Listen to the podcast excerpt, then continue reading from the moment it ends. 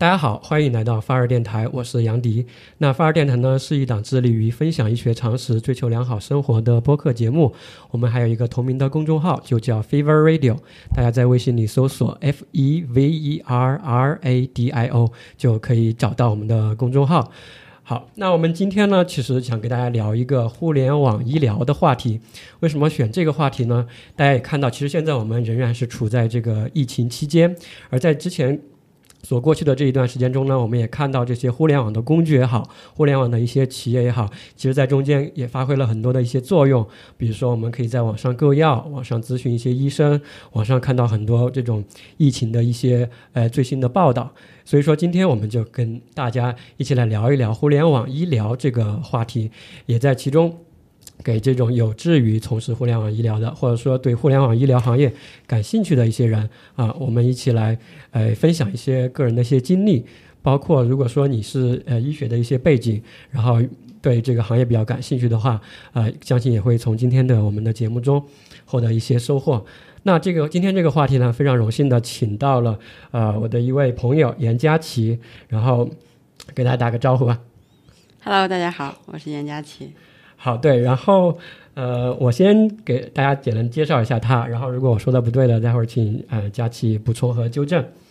那佳琪呢是毕业于北京中医药大学的中西医结合临床医学专业，呃，是五年制的，在互联网医疗行业中呢已经有七年多的从业经验，先后就职于好大夫、唯医、杏树林、医联等头部的互联网医疗行业，所以说有非常丰富的一个经历。我介绍的合适吗？呃，基本是合适的哈，就是但是有一点，其实我毕业的学校，呃，是北京中医药大学东方学院，我们的老师都是北京中医药大学的老师，都是由呃教授啊来给我们来授课，但其实我们的证书是北京中医药大学东方学院的这个证书，是一个三本院校，对，但其实实际上，呃，老师都是一样，所授的授课程其实都是一样的，明白，明白。对，因为现其实现在我我们是在一个会议室里面聊天哈，现在给我的一个感觉就有点像是一个在加班 在加班工作的感觉啊，加班开会的感觉。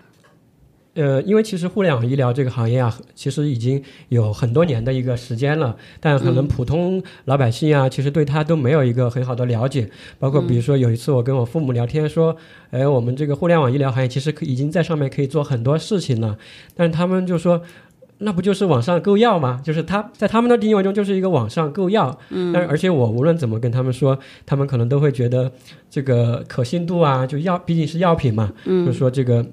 呃，不不是那么可信，还不如去诶什么隔壁市去医院挂个号买啊，就有这样的一些不担心。我说的这个的意思呢，就是说其实很多人，嗯，包括我们自己的一些家人啊，其实对互联网医疗行业都还是有很多的一个不了解。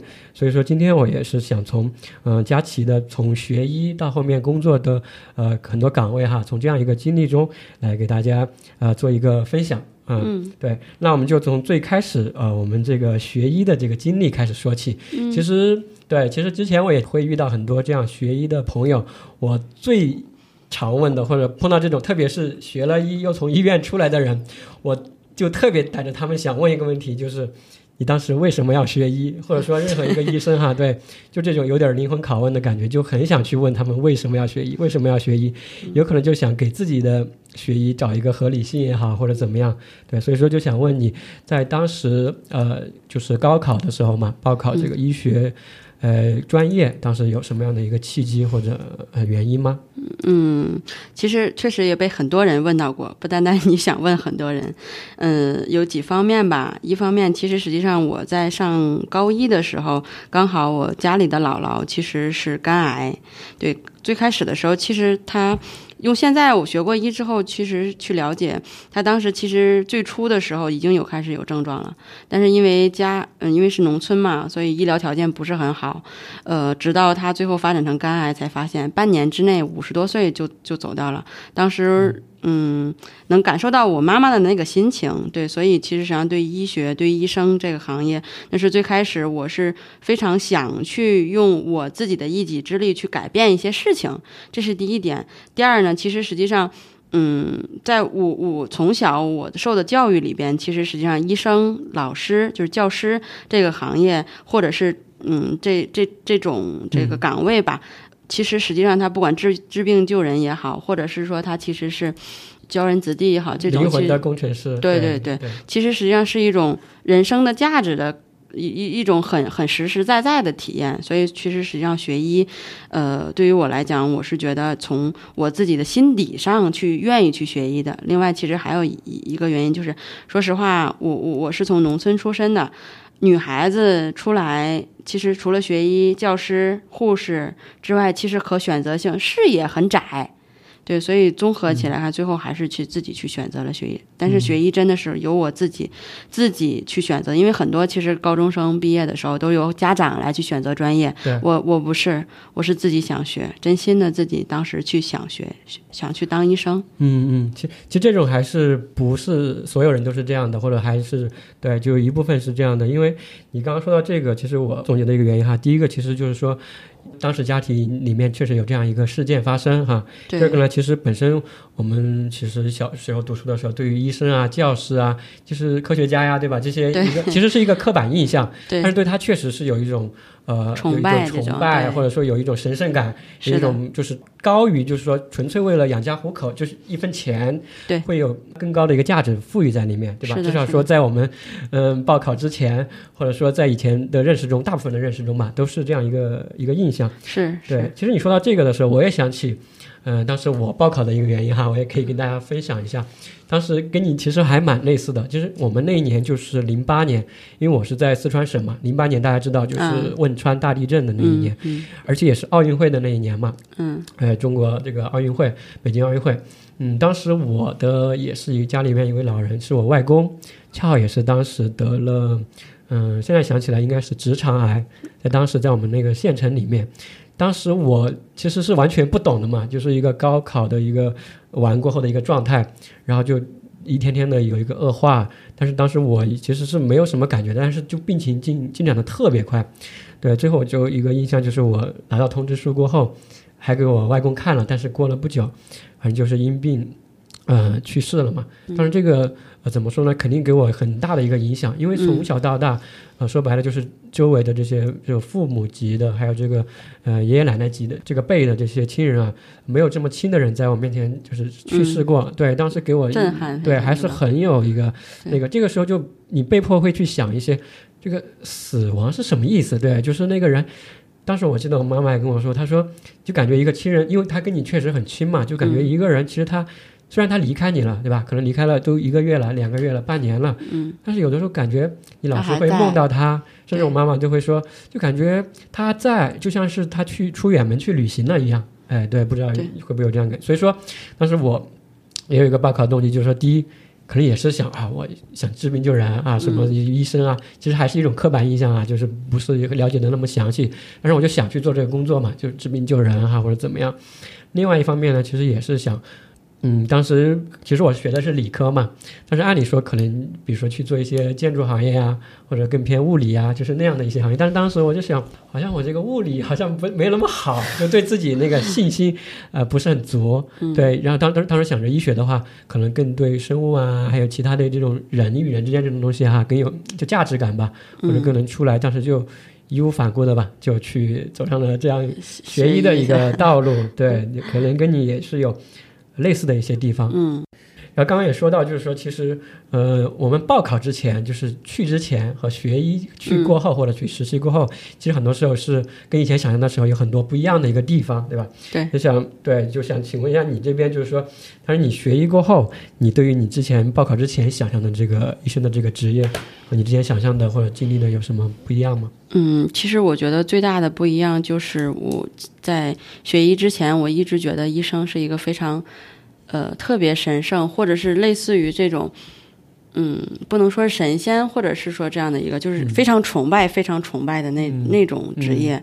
但其实实际上你在跟他接触之后，你会发现，其实他他们也都是普通人。对，就是他们也在真实真真正正在为一些患者去考虑，然后呢，他们也在为自己的生活所焦虑。对对，所以其实实际上最大的不同就是，他嗯不能把它神圣化，因为他就是一个普通人。就很多时候，其实我们呃在网络上也好，在确实我们在实习的过程当中也好，有很多患者把医生神圣化了。我遇到一个特别 典型的例子，就是啊、这是一个段子哈，或者就是在网上看到一个一个一个，其实实际上在医院也真实的发生过，一位患者去食堂，嗯，去吃饭，看到了他的主治医生也在吃饭。然后他当时问了主治医生一句话，说：“咦，医生也吃饭吗？” 对，就这种 呃，对对，很多患者其实实际上是把把医生当做一种无所不能，但其实真真正正他们其实是个普通人，对，而且他们也会为说不能救治一个患者伤心，会会会大哭，对，这种其实实际上是没错。是最大的不同。是是，像这次疫情中，我们都看过非常多这样的一些事件了嘛。其实这个也是我觉得很重要的一点，就是说，很多人就把医生当成一个群体或者当成一种标签嘛，觉得对吧？医生好像都是同样一种人，他们具有同样的一种特质。其实我在这里也想，嗯，表达的就是说，其实无论是什么职业，或者拿医生、教师哈这样的人来说的话，嗯这样的职业来说的话，其实他首先是一个人，对吧？他可能首先是一个人，他是一个。如果他是一个男性的话，他可能首先是一个儿子、一个丈夫，嗯一个父亲，对吧？先是这样一个家庭关系中那样一个人，可可能才是他这个呃社会职业这样的一个身份，他是非常多的一个身份。医生只是他多重社会这个身份或者角色中的其中一个而已对吧？他也有这样的呃七情六欲，对吧？对，是的，包括你刚刚说的这个什么食堂吃饭，主治医生说医生要吃饭，但是我也有个类似的，其实特别相似，可能也是。啊、类似的一个出处吧，就比如说，我们知道在医院里面，医生要值夜班嘛，值夜班过后，然后就有患者晚上不舒服，就去或者或者中午的时候啊，去找护士了，护士站嘛，说啊我那个家属不舒服，赶紧去医生来看一下。然后医生那个护士说好，我马上去帮你叫医生啊，医生在那个值班室这个午休。他说啊，医生还要睡觉的。类似的，类似的，对，对感觉对医生可能对大家来说，可能就是一个有一点，就是把它抽象成了一个非常理想化的一种治病救人的、神圣化的，甚至被我们一些古代的一些这种形医生的这种形象哈，就很苦，呃，什么李时珍啊、扁鹊呀、有点这种对吧？潜移默化都是这样一种形象，呃，就是不食人间烟火的一种感觉。对，但其实他们真的都是普通人。对，刚刚说到这个学医哈，这个是跟你之前的想象的可能还就了解了更多的真实的医生的一个状态。其实我们也知道，在这个学医的这个当医学生的这个过程中，其实跟很多其他专业好像还有很多不一样的一个经历。特别是当时我们有一种说法嘛，就是说啊，好像其他专业进了大学过后就感觉到了天堂，对吧？但是我们学医的好像到了大学又重新上了高中啊，又是高三，每天都是高三啊，就是对对特别学业压力特别大，而且因为毕竟以后。是涉及到这个治病救人的事儿嘛，很多时候我们就会拿着那个考试的书呢，去问老师，哎，老师，我们到时候考试的时候哪一个是重点，对吧？这里就很经典的一句话嘛，就可能学医的人都会知道。老师说，这个内科学虽然一千页，但这重点是不能画的，为什么呢？因为病人是不会按照我给你画的重点来生病的。哎，对，所以说这个当然是非常有道理哈，但是对于 当当当时我们学习的时候，就其实这个压力特别大。哎，对，说到这个学习的课程里面，其实还有当时学医的里面有一个最特殊的课程，可能就是一些解剖的课程，或者还有一些其他比较医医学相关的这种课程哈。可能非学医的这种呃朋友哈，他对于解剖课啊，就是你们怎么在那儿跟一些尸体接触啊，就特别好奇。像你的话，当时在这种学解剖课的时候，有一些什么特别的经历吗？解剖课，呃，我我印象最深是第一节解剖课，嗯，特别印象特别，到现在我毕业了这么多年，我还记得那是一个端午节前的 解剖课。嗯。是这样，因为那个时候第一节解剖课嘛，其实老师也只是让我们去感受一下，嗯。就是看一些大体老师啊，看一些解剖完的一些嗯肢体。嗯那当然，我们那时候其实没有看到真实的大这个这个大体老师，只是说，呃，是一些解剖完之后就之前的师兄师姐他们呃已经做解好的剖完，对系统解剖对课，对吧？嗯对对，一些肢体。当时进到这个解剖室的时候，里边的这个浓浓的一一对对对味道，对那个印象太深刻了。而且，嗯、我还记得嗯上完这节解剖课，其实实际上就是在里边去去去去溜达一圈，去就像游览博物馆一样、去嗯浏览一圈博物馆，然后第二天就放端午节的假。嗯然后宿舍里本来应该是四六个人，后来只剩了我和另外一个女孩。嗯 我们两个商量来商量去，最后决定还是回家吧，因为 真的害怕。嗯因为那时候也也很年轻嘛，然后也嗯从来没有接触过这种，对，所以我老家很远，我爸开了四个多小时的车来把我接回了家。这印象，我觉得这辈子可能都会忘忘忘不了这第一节解剖课，那个感觉真的是。所以你回家的主要原因是因为上了解剖课那种害怕嘛？有一种嗯，怕什么呢？就就是看完之后就觉得深深的那种恐惧。因为以前从来不会接触到这些东西，对吧？对。因为而且它既是一个视觉的冲击，可能还有这个味，心理上这个心理上的，还有你没有味觉啊，就是嗅觉上的，对，嗅觉 没有味觉，对对对对对对，是的，是的，嗯嗯。当时像你说你比较害怕，像你其他同学有这种其他一些害怕的表现吗？或者说，其实当时在里面的时候，其实。不会害怕，对吧？因为人比较多。呃，其实，在里边也会女生吧，可能也会有，比如说，就就自己每两个关系比较好的，就搂在一起，是吧？然后手握着手一起往前走。然后，另外，其实实际上，另外就是女生在宿舍里边嘛。嗯。然后，比如说，这个就从端午节都已经回来了，去吃一些宫爆鸡丁啊，吃一些回锅肉啊，嗯，就就会能想到解剖课，但其实。嗯，在后边再去上课的时候，其实已经习惯了，就习惯了。对对对，就已经习惯了，可以这到最后的就可以达到说一边吃饭一边去去说解剖课今天上了些什么呀？对对对对对，我相信这个是每一个学医的后面都必须达到的一种状态。对对对，哎，当时刚刚你说的这个，其实比较像以前我们所提到这种系统解剖课嘛。嗯。比如说去的时候，可能很多都已经对是一个有点像见习课这种感觉。就后面有没有说实操课呢？就是说，呃，比如说当时我们这边哈，我们叫大体老师哈，可能大家听众可能不知道什么叫大体老师。大体老师其实就是一些这种做遗体捐献的一些人，志愿者，他把这个他就是在死前签署了这样的一些呃同意书，他就是志愿在我死后把我的这个身体捐献给这个医疗行业，捐献给这个呃医学研究啊，供后人研究来解决一些这个疾病的问题。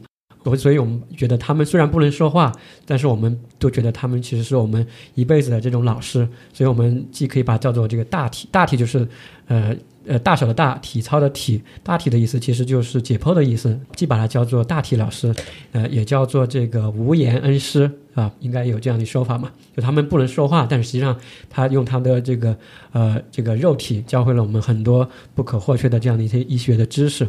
那当时我们觉得说，这个大体老师啊。就因为这个呃，这个怎么说呢？这个解剖的这样的一些资源是非常稀缺的。当时我们学校就是十六个人，十六个人一一位大体老师，然后十六个人就分成嗯四个小组嘛，就我们四个人分到这个上肢左上肢，你们是右上肢。可能在国内还不算是最多人的，但是还有一些可能条件比较好的医学院校的话，它可能会达到，比如说四个人就有一位大大体老师这样子。不知道当时你们有没有实操的这种去解剖的这样一个过程呢？嗯，我们其实学的是中西医结合，嗯，对，所以西医是大概大体上占百分之四十，中医百分之六十，嗯，所以我们基本上都是没有整体的一个大体老师，嗯，我们更多解剖的是兔子。动物对对对，然后还有蟾蜍，嗯，对，还有还有小白鼠，嗯，对，但。大体老师，我们其实实际上就没有从完整的去操作过，但是嗯，就是之前的一些老师或者呃学长啊，其他专业的人，他们就是解剖过的哈，就是这种研究的呃这种部位吧。嗯，其实我们都是看过很多这样的一些标本，也接触过，就刚刚你提到的这样的一个课程哈。对，嗯，对，刚刚你也提到，其实你就学的是中西医结合的一个专业嘛，所以说除了我们常规的这样一些西医的内容以外，还有一些中医特有的一些课程。但是中医的这部分，你有什么特别的经历吗？或者说课程比较印象深？刻的中医其实比较深印象比较深刻的是针灸哦，对，因为嗯上课的时候其实还好，主要的这个印象特别深的是要记好多好多的穴位，它的功效啊以及组合啊这些。然后后来其实针灸对我最震撼的是我在实习的时候，当时是在廊坊市中医院有一位针灸老师，其实他最擅长最擅长的是足中，就是嗯中风，对对，然后。呃，我我跟着几个跟跟着这位医生去去实习的时候，其实就眼看他大概三到五天的时间，嗯，把一个就是嘴角就是经常说嘴角歪斜，其实就是嘴嘴上扬，对对，麻痹对对对对对对，然后去去修复，然后正常说话，正常吃饭，甚至有一些都都都流口水这种患者的修复。另外一个最震撼的一件事情是，当时在住院部。就是有一个患者的家属打嗝，嗯，大家知道打嗝其实是忍不住的嘛，对对吧？但其实当时老师问了我一个特别这个尖锐的问题吧，或者是他觉得很平常的一个问题，说你知道怎么样立刻让他止住吗？嗯，我相信这个是很多人都关心的问题对。像平时我们很多朋友啊，吃了饭或者说有一些生理的这种。就出现打嗝这样情况，很多时候我们就去网上搜怎么打嗝，因为在特别是一工作场合、公共场合啊就特别尴尬。对，就很想知道你刚刚说的这个对，其实实际上老师只用了一根针一个穴位，法啊，合谷。嗯。就是合谷，就是咱们大拇手指和和食指中间，然后这个窝这个这块的这、嗯。这个穴位，虎穴嘛，这以前所说对对对，啊、叫做这叫直接。直接摁下去。但其实到现在为止，我没有学会它嗯。扎下去之后就立刻止触的这个动作。但当时给我的冲击感就是真真的很厉害。嗯。针灸其实中医只现在目前发展来讲，也有很多一些呃争对对对争论，但嗯。其实针灸真的是。就呃我从实习的过程中，包括这老师的中风，还有、嗯呃这次就是亲眼所见患者的家属，真的很很神奇，很神奇。但是确实我没有学到精髓。呃，对，因为后面可能就是理论上或者是见习的时候看了很多，对后面实操的时候，其实这个你看可能看着很简单，或者说怎么样就扎一下，对吧？其实中间还是有很多这种需要经验也好、实践的一些东西，你必须亲自去反复的实验，它扎得准嘛。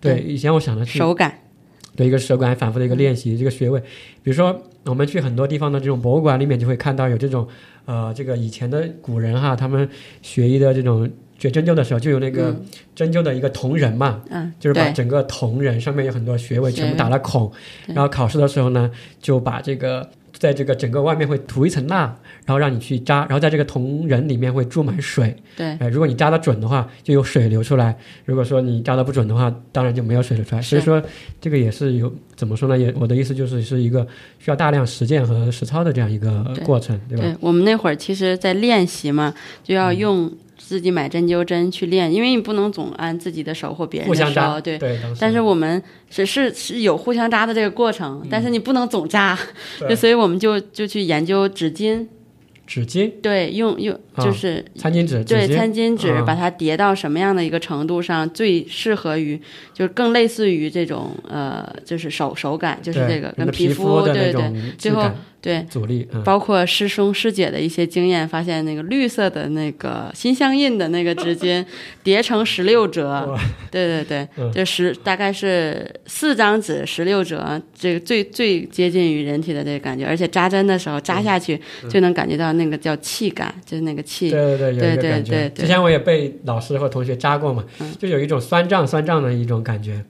OK，再说一句啊，刚刚这个心相印没有给我们广告费啊。对，好，那我们继续啊。刚刚说到，其实学医的这个经历中，其实，在实习中，我们因为在不同的医院实习，对吧？不同的地方，不同的科室，其实很多时候我们都会碰到这种印象很深刻的一些患者或者老师，或者给我们很感人的一些事情也好，或者印象深刻哈。你当时有就是印象中在实习的时候有碰到很印象深刻的患者吗？或者什么事件吗？嗯，其实实际上这个事件，我倒觉得其实实际上是一个。呃，不管中国老百姓也好，世界老百姓也好的一个医学知识的普及的问题，嗯。就是当时故事是这样的：一个很年轻，大概年龄跟我当时上学的年龄大概差不多，也就二十多岁对，嗯。我们那会儿在燕郊实习，他在公园里边因为一些私人的问题，然后发生了一些肢体的冲突，然后是个男的还是女的？一一个男生，啊男生。然后另外一个男生拿刀把他的这个腕部的这个主动脉，其实实际上是割掉了，嗯。就是但是其实流血并没有流的那么快，嗯。他其实离医院很近，大概也就一公里，嗯他竟然没有去打车或怎么样的，嗯。他走回来，而且一边走一边跟就是处理完了，对，嗯。处理完了之后一边走一边就跟他的女朋友，当时因为一个女性的关系，他们导成冲突嘛，嗯。在在有说有笑再往这边走，觉得到到急诊之后再包扎就可以了。到了急诊之后，他就嗯等于他倒下了流流着血过来的。对，他就倒下了。嗯倒下了之后，就医生要给他抽血，要要去做一些检查，都已经发现血管失血过多，对失血过多，最后也瘪了嘛，可能对最后死亡了。就是这件事情就，如果说是一个有医学经验的人，绝对不会发生。我的第一感觉，我一定要打幺二幺幺零，对，呃幺幺幺二零，打幺二零。呃，是，然后幺幺零其实也是应该去去打，对吧？这是对自己一个保护。然后把我接走之后，就把血止住了，嗯就就不会有生命危险。但其实他离医院只有一公里哦，是对这件事情就是非常震惊，竟然无知到这种地步。嗯，对，所以当时的感觉，哇，中国人的这这不单是中国人哈，可能我不知道国外的情况是什么样子。这种基础的医疗的常识真的需要普及，太需要普及。就刚其实刚刚你说的这种，不是说非要学了医才知道这样的一些常识，其实就是小时候，比如说我们看到一些，比如说我们切菜受伤，或者家里面看一些我们看一些电视作影视作品，其实这个算是一个基本常识嘛，就像是你。碰到火的时候要缩回来一样，对吧？就赶紧要去做的一个操作。所以说这个，我觉得一个可能是因为这种年轻嘛，也可能对自己这个不重视，觉得没事儿就可能流的不是那么厉害，看起来不是那么厉害啊，觉得自己肯定没问题，这个是个皮外伤啊，可能是这样的。他不知道这个地方其实是人体这个动脉血管非常丰富的一个地方哈，因为很多人我们知道割腕自杀不就是对吧？这样一个地方嘛？所以说刚刚你说的这个也是。我觉得我们需要花很多时间来做的一个工作吧，让大家知道一些非常基本的一些这种常识。对，包括现在国内这样的一些，比如说我们在外面经常看到有些人晕倒啊，然后就有旁边就是有人冲过去做这种心肺复苏嘛。现在这种心肺复苏，我看起来其实普及率也算是越来越高吧，就越来多越越多的人会这样的一些操作。但是就是说，当然普及率可能跟国外来说还是有些差距。包括心脏来说是比较急的一些症状嘛，很多时候比如说心律不齐啊。这个心房这样子突然的一个这个这个倒下嘛，其实很需要不仅是人在现场去按，对吧？很多时候我们是需要那个除颤的一个仪器的。这个除颤那个仪器的话，现在在中国也不是每个城市的很多公共场所都能够很快的去拿得到的。对对对对，我觉得这个也是，嗯，整体要去做的一些事情吧，才能避免刚刚你说的这样的一个悲剧。对，任重道远。对，任重道远。对。对，当时我就记得有这样的一些互联网的这种工具，它就可以把这个你身边的除颤仪的实实时显示在上面。当你有需要的时候，很快就可以找得到离你最近的这样一个除颤仪。我觉得这个其实是，就是平时你用不到的时候，觉得这个东西没啥用，但是真正到了那种时候，这东西真的是救命的一个东西。对，是的，是。所以所以说，这个也是我们这样的一些互联网工具可以给医疗或者给大家健康带来的一些帮助。这个只是很小的一个例子。好，那我们就说完了之前你学习的一个经历哈。其实今天我们更想聊的是关于我们这个真正的互联网医疗的一个行业，嗯，这里其实最想问的就是当时很多人，包括也可能问过我们哈，就是说为什么当时你学了医，对吧？好不容易去学了五年，这不比很多专业会多一年嘛？但是什么样一个原因，你就是没有进医院去当医生，而进了互联网医疗这样一个行业呢？嗯，其实我的原因稍微有一些负面哈。嗯。呃，我本来本科毕业之后其实是希望进入医院，因为最开始我学医也是希望自己去做医生，也选择临床医学嘛。对。但是我回到我们的县城，呃，当时是需要一些费用，然后而且经关系的事情。对对，人处理费用这种事情。对对对，然后费用也不是很低，对，所以最后我觉得。这些费用还不如我自己出来创业，或者是我自己去做一些什么样的一个事情，所以我就自己，呃，因为我本身是河北的老家嘛，所以离北京又非常近，所以我就去去北京去尝试着去投一些简历，自己去去找一些工作，就是偶然的一个契机。那因为当时我进入其实也不知道。而且二零一三年呢，其实国内没有几家互联网医疗。那是二零一三年。对，二零一三年。当时你就想的是找互联网这个医疗行业吗？还是说其实医疗相关的都在看呢？因为我们知道很多学医的什么。一些企业啊，外企啊，就类似，还包括一些比较传统的制造业的，甚至是 CRO 的，还有一些医学编辑的一些行业，对吧？都是可以做的。但是你是已经想好了互联网医疗的一个行业吗？嗯，其实不是。我当时其实投了很多公司。第一呢，其实我有很多的同学，他去了一些医药代表的公司。但是对于我来讲，嗯，我其实从心底上有一些排斥销售这样的一个岗位。嗯，对，所以，嗯，对，所以我去投了一些很多的。呃呃，说实话，我还投了一些这个莆田系的一些是吧，客服类的、转化类的一些职位。最后手里有了几个 offer 之后，其实还是选择了最后进入了好大夫。当时其实选择。呃，也没有那么嗯去想自己的职业规划，嗯，有几点原因：第一，薪资到位了；对，第二呢，公司规模是 OK 的；嗯，第三，我有一些师姐，其实当时是在的，对，对公司相对讲是了解一些的，所以最后选择了好大夫，就是这样的一个契机，导致我后续一直都在互联网行业的去发展。我觉得，所以这印证了一句话：有时候。这个机会，这个还还还选择还是很重要的。是 是是，其实很多时候也不完全是我们个人的一个主观的一个选择嘛，还根据当时的一个机遇啊，还有当时你特别是你说你在河北去北京，对吧？在北京就这样的机会，我觉得是比全国来说都是非常多很多的，比其他城市。如果是比如说我是在另外的一个二线城市或者另外一个呃省会城市，可能就没有这样多的一些机会，可能就对吧？会走上完全不一样的一条道路，甚至有可能就哎就回到医院去当医生了，都是完全有可能的。对，是的。包括你进去过后，刚刚我们开头也提到，其实你已经有七年多的一个从业的一个经验了。嗯，那中间也做过很多这样的一个职位，中间有后悔过吗？就是说，因为其实学医的人可能都还是有这种一种情怀吧，想去当医生，或者就很多时候夜深人静的时候，或者怎么一个人静下来的时候，还是会想，哎，你看我以前那些同学哈。他们都在各个这个医生的岗位上哈，做着他们不同学科的一些工作。有的还是会想，假设我当时在那儿，对吧？我现在可能就是在某个医院，是什么样一种工作状态？其实都是可以完全想象的出来的，可以跟现在的一个生活状态有一个非常鲜明的一个对比。在这个时候，就是我想问的，就是说你中间有后悔过吗？就是或者说为什么呢？我我觉得我一直觉得我。不后悔，但其实说实话，在有一段的时间内，觉得自己后悔了。嗯，但是现在后来想明白之后，我我我我觉得我可能后续再也不会说有后悔的这种状态。嗯，因为其实我是觉得，我如果作为一个医生，我可能的涉及范围是，呃，可能这个区域内的这些患者，专科患者，对，那个，对对。但是现在我其实进入互联网医疗，我我我可能汇集的是一类患者。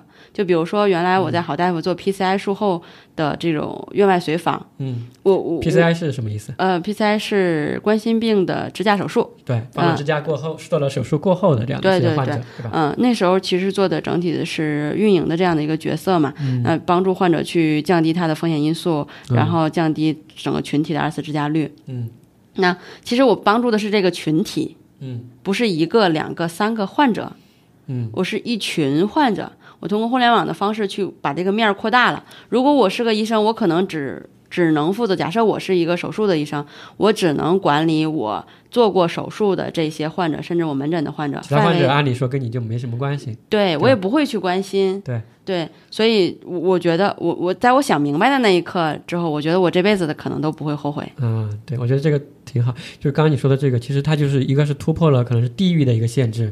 就这个地点的一个限制，另外呢，可能还是突破了，就是说我突破了我本身就是就因为这些病人说白了，其实如果你在互联网的话，病人跟你的一个距离实际上是稍微更远一点点的，对吧？就中间会可能还隔了一些医生、一些专家，但是你可能一个人就同时负责了好几个医院的好几个科室，甚至好几个这个很多个医生这样一群医生哈，都你可以给他们服务嘛。通过服务医生，其实就。侧面的服务了，就是就间接的服务了你想去服务的这个群体的患者，其实有个很大的一个放大的一个效应的。对，是的，是的。因为之前我也想过，就是互联网这种呃力量嘛，我当时我也非常感兴趣。就是说，如果你只是在医院里，比如说我们现在假设说是在医院的话，你出门诊对吧？你可能一天能看一百个患者，就是已经蛮多了。就是说你帮助了一百个患者吧。但如果你通过互联网的这样一种方式，你去服务一百个医生，对吧？你服务一百个医生，那这一百个医生，他每个医生又可以去服务一百。个患者，对，这就是一百乘一百，哇，就多少个？就一万个患者了。对，这样其实还是很有一一种成就感和这种就是互联网的这种效益可以能量被放大了。对对对，这样的，因为但是很多就这个工作可能相对是比较间接的嘛，可能外人不一定能够知道后面有这样的一些角色哈。我觉得这个也是我们自己需要去调整的一个地方，很多时候。然后刚刚说到你在很多互联网医疗的这种头部行业都有这样的一个就职的经历，你可以简单跟大家说一下，就是像你比如说从最开始出来就做的是什么样一种岗位呢？包括后面一步一步就中间是怎么样一个选择，或者说往什么方向去发展，嗯，做过什么样一些事情？因为很多这样比如说我们医学行业的人也好，或者说是有志于从事互联网医疗的人也好，他可能不知道自己能干什么，就感觉。感觉比较虚吧，或者每个公司虽然它的岗位名字可能是一样的，但做的事情可能会完全不一样，对吧？嗯，对，是，其实跟公司的商业模式有很大的关系，跟服务的群体也有很大关系。比如说哈，我其实好大夫、卫医、杏树林和医联所服务的角色会不一样。我在好大夫的其实，嗯，做 PCI 术后，就是刚才说心脏支架术后的这个患者管理，其实为呃对接的是患者，相当于我服务的是患者。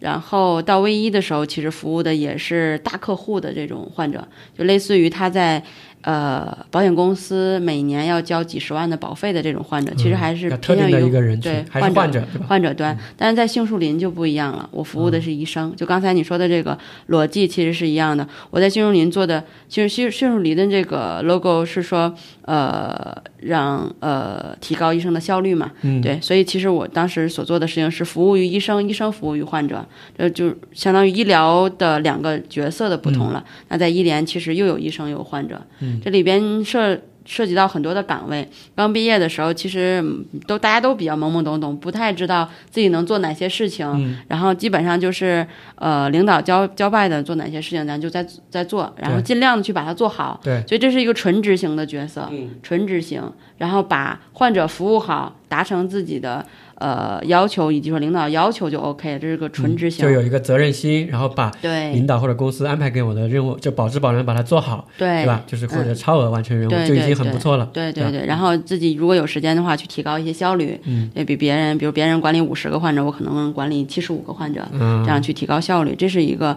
呃刚开始进入职场的时候嗯。这样的一个角色，后来呃就慢慢的去开始去做不同部门的一些对接，嗯。嗯，不同部门对接其实实际上更偏向于你要去理解说你对接的这个部门或者说这个角色他的所占的利益点是什么，然后你们才能一起去达成把这件事情的往前推进。嗯。因为很多时候，呃，我最开始在初期的时候犯过很多错误，嗯就是我一味的想去说服他同意我的想法，嗯但其实他是另外一个部门的，我们两个的目标是不一样的。对，虽然都是同一个公司、同一个目标，就是但是部门之间的话，其实也还是有很大的一个目标上还是有是不同的区别的。说白了就是这个 KPI 或者嗯考核的指标是不一样的，对对吧？他们就往不同的方向去努力。对对对，所以两个人要互相站在互相的角度来思考这件事情，两个人共赢，然后才能往下去推进，这是一个过程。对，然后再往后，其实实际上就是做到管理。做管理的时候，其实最大的不同点是在于每个人身上有每个人的特质。嗯，我最开始犯的一个很明显的错误就是，我希望他是什么，他就应该是什么。嗯，但不是，应该是说他有什么，我来用我管理的角色去发挥他什么，这样团队才能转起来。嗯，然后我我整个团队可能需要 A、B、C、D 四个角色的人来共同把这件事情，呃，四个这个特长的人把这件事情来。来来推进起来，但很有可能我只需要三个人，因为其中有一个人具备了两个特质，对，所以呃，很有可能这三个人呢，有一个人有明显的这个劣劣势，嗯，可以把这个劣势用其他人来弥补。所以做到管理的时候，其实实际上就是更高一个层，可能是在人和人之间的交往，或者是跟下属的一些交往的时候，是把呃更多人的优势优点利用自己的管理范围限限这个范围之内，把它发发扬光大，嗯，然后。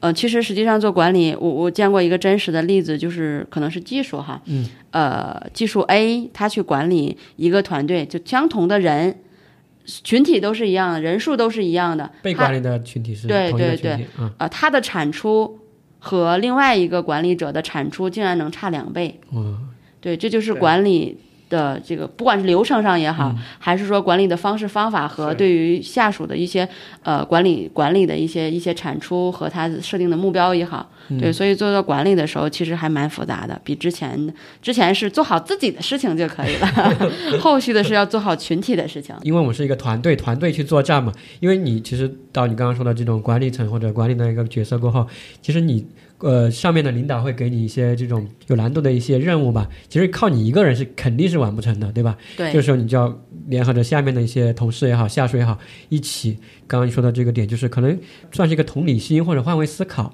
因为每个人其实包括我们自己都会有自己的一个优势和劣势嘛，没有完美的一个人，就是这样把他们的一个呃优势或者把它发挥到极致也好，尽可能让他去发挥，把他的一些劣势我就就不用他这一点就行了嘛，对吧？是这样的一个意思，可能这样就可以把整个团队的呃一个部门也好，达到最大的一个效率。对，是的，是的，所以这个感觉也刚刚你说的也是从你可能从最开始，比如说是从一个客服呃这样一个部门的一个角色，一步一步往后走，走到一个管理层啊，中间可能也有服务过医生，也服务过患者，有这样的一些这个经历哈。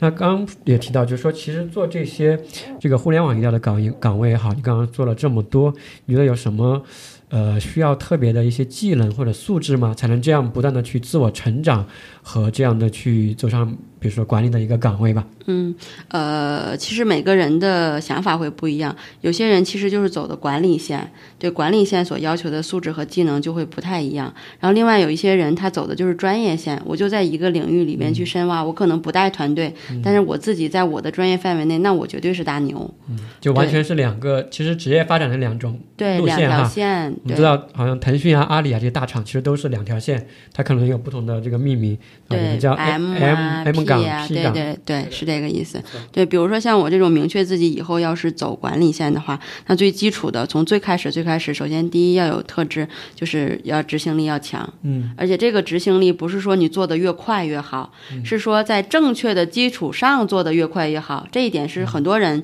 需要需要去去去去纠正的点。那有些人可能就会觉得执行力强就是我使劲往前冲，我冲的就使劲加班，使劲做。对，但其实不是，是要在正确的方向上。举个例子，那两个人赛跑，其实终点在在在正前方，对，在北边。那你再使劲往前跑，你跑的是南边，就是最终达到目的是不一样。就是说，其实是一个方向的问题嘛。对。说到实际的，我其实也工作中有些感受哈，就是说，比如说领导给你分配一些工作下来，其实这工作还是挺多的，可能有你同时有这个星期哈，可能有五件事情你要完成。但真正对于部门或者对于这个公司最有用的，或者是最希望看到的结果，可能是其中某一两件，你把它就是超预期完成，其实就可以达到一个非常好的效果。其他有几件事儿呢，可能是。比如说，你可能要去帮其他部门协助其他部门干一个什么事儿，另外一个什么事儿可能是领导临时派你要出去什么接接一个专家或者去采访一个专家，其实这个跟你这个月度目标或者季度目标其实是基本上没有关系的，是额外的一个事情。所以说，这种额外的事情可能就不需要花的太多精力或者去花太多时间在这个上面。对对对，是的。因为很多时候这种就叫所谓的这个紧急重要的一些事情啊，很多就把我们这种不紧急很重要的事情就把它冲淡了。很多时候我们在工作中就发现。哇，就特别忙，救急救火的，对，一直在扑火救火，但后来发现，比如说一个月后发现没干什么事儿，别人问你干了什么，你好像又说不出来，是。对吧？有很多这样的一个状态，就觉得也自己也不知道怎么回事儿。对，嗯，像你在这个就是互联网医药这个行业中也做了这么两整年过后哈，之前我们在医院实习过，你觉得跟这个在公司上班哈，就我们就把它统称叫公司上班，和在医院当医生的时候有很什么很大的不同吗？嗯，我觉得可能最大最大的一个不同点，上班时间的不同，这个可能是最大的点。因为在医院的话，基本上就七点多就要去，八点钟要开晨会，对对对，交班，然后下午可能四点多钟就就就下班了，然后有偶尔有有对有一些夜班，对吧？但是其实，在公司上班基本上最早也是九点，然后九点十点，然后。下班可能都要六七点，对对对，这个这个开玩笑，这可能确实是最大的不同。对，嗯，但是公司上班的，其实跟医院不太一样的，就是这种配合就就非常特别特别明显。比如说，我如果真的是在医院里边的一位医生的话，我其实做好我的这个门诊。提高我的专业技术，把这个病人看好。对我可能就就 OK 了，甚至我可能跟其他人没有特别多的配合和接触，我也能把我的工作做得非常好，患者也非常认可，我也能达到医院的一些要求。但其实，在公司里边不一样，要这种沟通能力和协作能力要求会会会比在医院里边会强很多。对，可能。嗯，外科医生可能还会有这种团队的可能比较强一点哈。是。可能在公司里面，我想是这样的，就是刚刚你说的这个肯定是一个现实，就是因为在医院的时候，我们知道，因为医学它是一个专业性非常强的一个行业。其实我们大部分学了医的这些朋友啊，其实他都是在医院里面当医生的，而且当了医生过后，说白了，大部分人他其实可能一辈子都是在这个医院做医生。嗯。我我的一个点就是说，其实这个流动性是非常小的，对吧？不可能说你这两年在这家医院当医生。嗯，换两年你又跳到另外一家医院当医生，就连续跳，反正这种是肯定有，但是是非常少的。但公司呢，其实是一个流动性非常大，对吧？非常强的一个呃淘汰呀，就是这种新陈代谢是很快的这样一个呃不同的一种工作氛围哈。所以说，我觉得说白了就是大家都是一个来这里上班的，来就是嗯有一份收入，寻求一个职业的发展。所以说也没有说就是说少了谁是都就这公司转不动的，没有这样的一个情况，基本上对吧？对。所以在公司里面，因为它其实这种专业技术上的一个垂直的这种就是要求会比较低一点，更多的时候都是团队一起来完成一个商业的目标，对吧？所以说更多时候就是部门间的、部门内的，包括公司级的，甚至公司和公司外的一些供应商，我们一起来达成我们这样一个公司的目标。对，是的，更多的是，所以说涉及到很多陌生的、熟悉的这样各种人的一些打交道。对，协作打交道，然后互相的去推动的一些事情。对对，所以说我觉得这种在这种商业公司来说，我觉得这个可能才是比较呃，可以说是更接地气的、更现实的一种工作状态。其实我很多时候都会想到医院的那种工作状态的话，其实相对来说是比较纯粹的、比较单纯的，对吧？嗯。就是我医生，因为医生其实在医院里面，说实话，他的这个地位也好，其实都算是比较高的。所以说很多时候做医生的时候，我们把这个我们的专业这个治病救人的能力磨练好，然后把这个呃同事的关系处好。很多时候就可以过上这种比较单纯的，每天我就有点像一种一种修炼一样的一种感觉啊，每天一复日复一日的在这种过程中去精进，考虑的其他事情的话可以稍微会少一点，就是可以嗯更多的心思花在自己的这个专业能力上面。嗯，还有的话就是说，因为在这个。刚刚我们提到你的工作经历中哈，其实还是会遇到很多这样的一些困难嘛，包括你说你自己有心去成长，往管理岗走，包括以后可能还有更好的一些发展机会和发展的一个意向，对吧？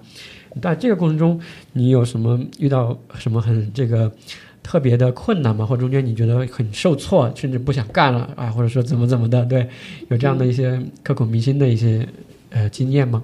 会有。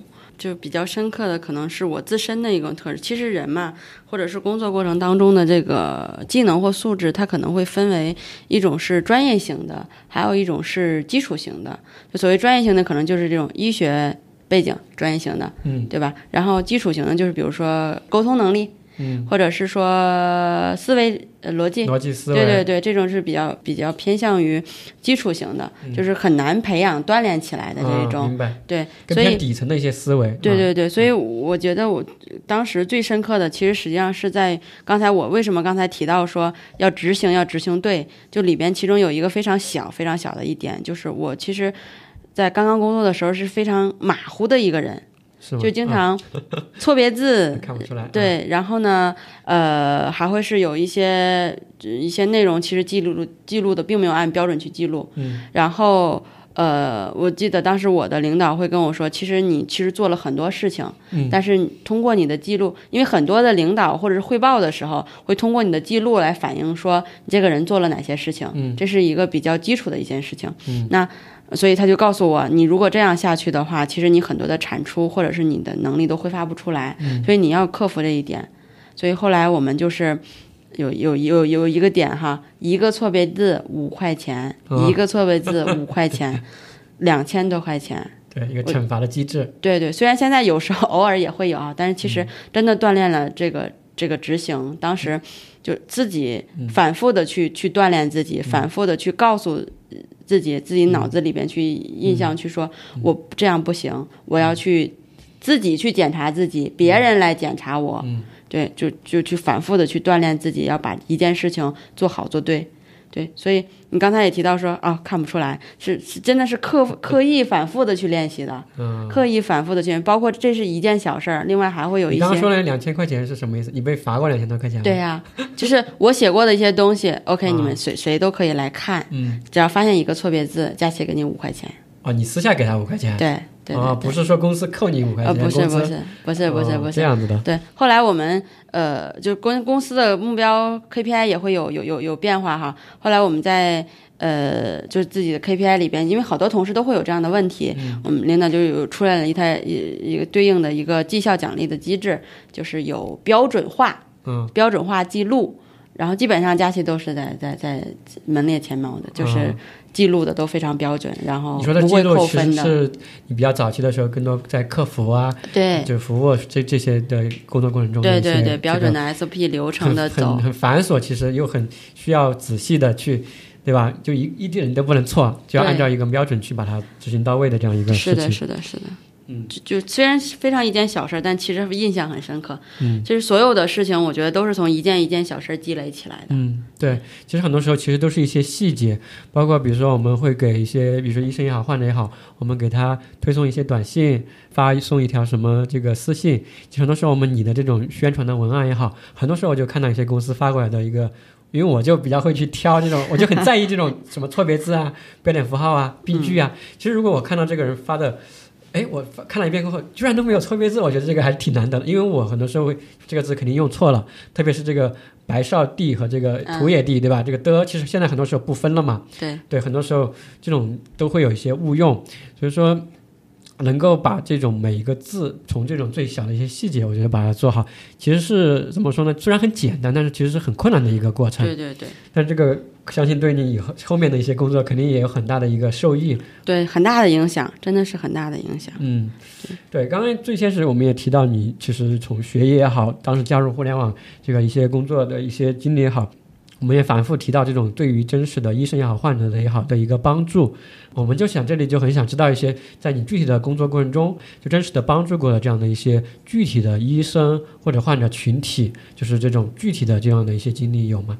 嗯，比较印象对医生和患者都会有对，或者说甚至一些医生患者给予我们非常好的一些肯定的，对吧？这就给我们很好的一个嗯这个意义感嘛，或者价值感。嗯，其实确实是在工作当中，这个荣誉感其实还对于员工来讲还是蛮重要的，尤其是做到管理的时候，你会发现，呃。再苦再累，其实实际上荣誉感，不光一份工作不单单是为了钱，嗯，就是会会为了自己的职业发展，会为了一份荣誉感去去自己往前去冲，嗯，对，所以就是刚才也提到，就是关于自驱力啊，其实一个员工最关关于自驱力的事情，还是需要自己去往前去去推动自己去做一些自己想做的一些事情，嗯，所以这里边其实医生和患者都会有哈，嗯，患者呢，我举个例子，就是其实还是在刚毕业的时候去做。那个 PCI 售后患者管理的时候，我们那时候是一个患者，嗯，是每一周会打一次电话，嗯，然后呢，这一次电话会包括几个内容，嗯，会包括他上一周的具体交代给他，比如说哈，一个血压的患者，那他血压有没有量？那血压具体是多少？然后呢，OK，那跟之前的对比，他有没有下降降下来？嗯，那上一周告诉他他的这个饮食情况和运动情况要注意的哪些事项，他有没有做到？嗯，对，这里边，然后另外呢，就给他交代他下一周。应该怎么样去做？那这个交代，你说上一周交代也好，交代下一代的这个事情，嗯，都是由你们这个好大夫这些客服团队来完成的吗？对对对，是的，不是说医生去交代他的。对对对，是由是由客服团队。那其实他就像一个亲人一样。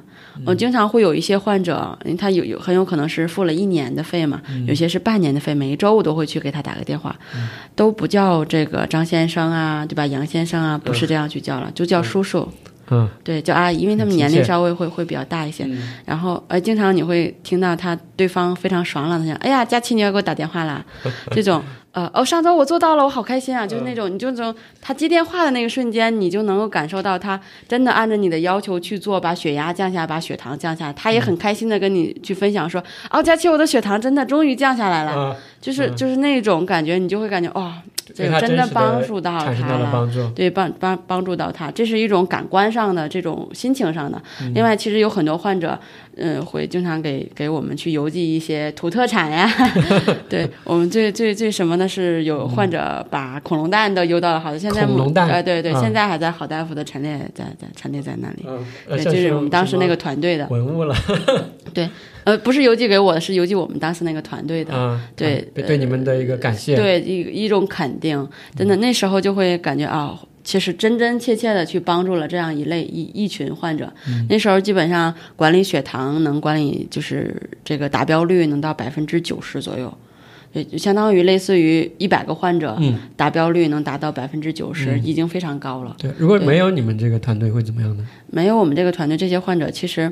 他的达标率上，或者说你说的血压情况，嗯，我觉得他可能首先他可能不知道，因为他都不可不不太能够正确规范的去测量，嗯。嗯，因为很多时候这种慢性病患者，他因为没有非常痛苦的这种表现，不像什么心绞痛直接发发作了或者头晕这种，他可能及时就去医院了，而这种慢性病是潜移默化对他的一种影响，所以他没有什么改变。他可能都不知道。嗯嗯，不痛不痒的。对对对，而且其实支架是是另外一种，就是你做完支架手术是把你的血管撑开了，嗯但是生活习惯如果不改变的话，其实它二次支架率也会非常的高。嗯，对，所以我们那时候是控制在风险因素而降低它的支架率，明白就。整个群体的支架率。所以一三年的那时候做起来还是蛮有意义的，真的是对于患者来讲，而且对于医生群体来讲，呃，医生也更希望他的患者做完手术之后不要再回到医院里再去做二次支架了，嗯，因为他们也是有指标的限制，以及说医生很多患者说我在你这做完支架了，怎么我又堵了？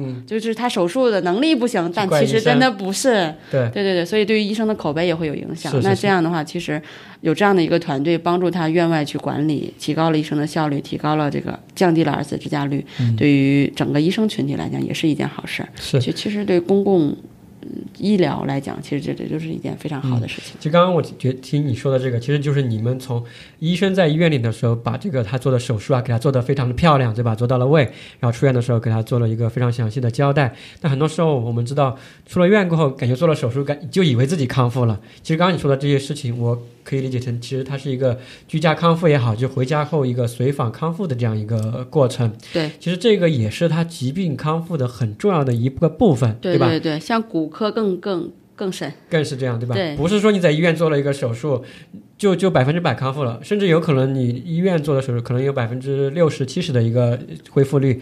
但是如果你后面这个刚刚你说的骨科的，他没有去做到这样的一个功能训练，去这样克服一些困难哈，因为我们知道这个做这些东西都是。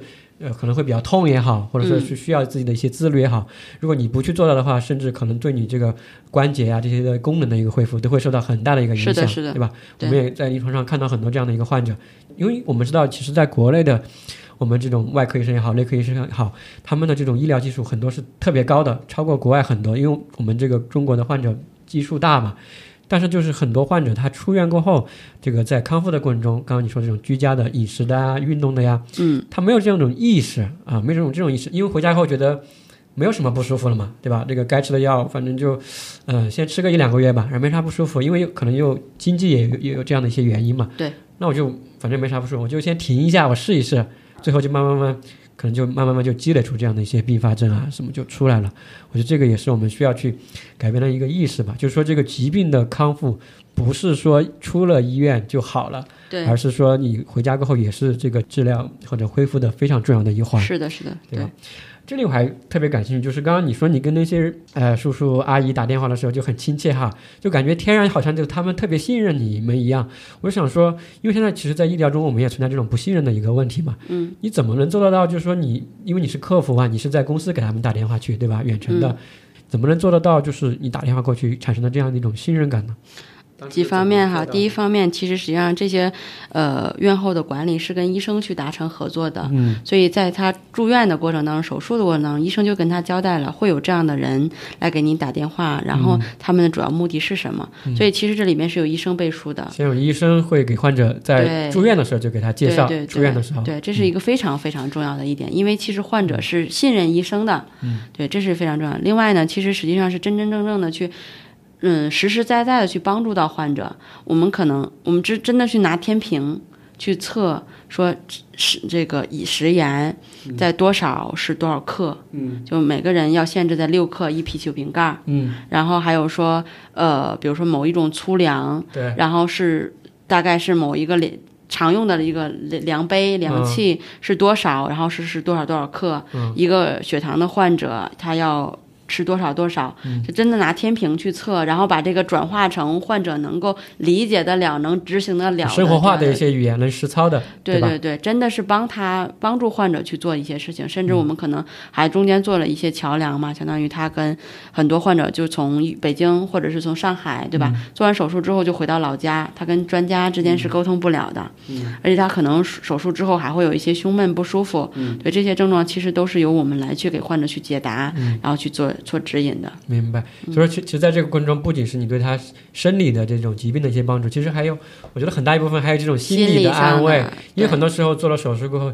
就医生感觉就因为很难去联系到这种三甲医院的专家嘛，在家里面其实有很多各种各样的担心，或者说其实有很多疑问的，但是又不知道问谁，因为去网上查的资料也不一定符合他现在的一个情况。对对。而且刚刚你说的这个医生在医院里面就给患者介绍的有这样的一种呃服务嘛，其实我觉得这个前提还是建立在。站在医生角度说哈，他肯定还是站在医生，就是说我认可你这个确确实实对患者有帮助的一个基础上，嗯对吧？才能去给患者介绍这样一种，呃，业务和服务。是。那上面你说的呢，其实是一个利用互联网，还有和医院合作来一起帮助到、服务到一群患者的这样一个呃项目的一个经历。那针对医生这方面有什么特别的这种工作经历吗？帮助到医生的？嗯，其实医生端更多的这个工作经验是在杏树林的时候，嗯，然后杏树林其实一直是是是在为医生做这个行医工具嘛，所以当时其实实际上是做病历夹呀、医口袋呀，来去帮助医生去呃提高他的工作效率。对，那说到那个杏树林啊，我给大家补充一句，因为以前我也下过杏树林的 APP，在学校的时候，就看起来就很专业，就一看就是。就怎么说呢？就是医学背景的人或者相关比较懂的人做出来的一些，比比如说病历夹哈，就是可以收集患者的一些病历的字段也好，他的一些这种患者健康档案，还有一些医生看文献的、查文献的、学术的、学习的，就感觉做的。嗯，好几个工具，反正我当时的一个感觉就是小而美啊，有这样一种感觉哈。嗯，嗯，对你继续说。对，其实当时确实是杏树林，当时就是为了为医生提供行医工具，提高医生的这个效率嘛。医口袋的定位就是说，把协和图书馆放到自己的白大褂口袋里，嗯这手机里边。然后病历夹就是把呃病与住院和门诊的病历放到自己的口袋里。啊，对，所以这样就拍照就直接这个。格式化，或者是说叫叫叫字段化了，嗯，这样的一个功能，确实，所以在青树林的时候帮助了很多的这个，因为我做运营，帮助了很多的医生去管理他的患者，嗯，呃，比较印象比较深刻是，呃，一个比小医院的一个医生哈，他其实在做三伏天，三伏天就是中医。啊，中医不是有那个三伏贴嘛？三伏贴，对对对。但这个其实有很多人，呃，我们不说三伏贴到底有用吗？没有用哈。但是，嗯，他在把他的所有的患者用杏树林的呃工具去发了所有的短信，告诉他们，嗯，三伏贴的功效是什么？嗯，你要在什么时间节点上要到我这儿一定来去贴。然后第一贴、第二贴和第三贴到底什么时候？嗯，大概有七百多个患者，只是一家小的社区的诊所。社区的诊所，那个时候是刚刚开始去做随访这样的一个功能，就是相当于用一个工具，让一个医生管理了七百个患者。这个是没有这种工具，其实是不可想象的，对吧？对。甚至这是一个科室的一个事情，是，对吧？有动用很多什么护士老师啊一起来做，对，用做很多 Excel 的表格呀，就比较传统的一些方法哈，一个个去打电话，一个记录，但这工作量其实是非常大的。是。而且你刚刚你说的这个，其实就是他在做一个。主动做一个患者的一个管理，对吧？对，七百多个人。对，如果说没有这个工具的话，很难想象他可能要一个一个去打电话。嗯，一个电话两分钟。嗯，的话，七百个电话还要他浪费他多少时间？他肯定就没有这个动力，或者是被被这个阻力阻碍掉了。就算他想做，有这个心，他其实也没办法把它执行下去的。对对对。而刚刚你提到这个医生的时候，我还想到就是说。嗯，因为很多人都下过这个 APP，对吧？知道有这个功能，但真正能够把它用来去这种一个一个的把患者加进来，给他们一个个去发，其实能够做到这个的还是不多的。因为说实话，其实可能是他。工作范围之外的一些事情，对，是不是？他是他自己主动的、自愿的去做一些事情。对，你觉得或者你有问过他，或者你理解的，他当时为什么要花一些，比如说自己的一些休息时间来做这样一个感觉很繁琐的一个事情呢？啊，这件事情我们还真的把平台上所有的医生都。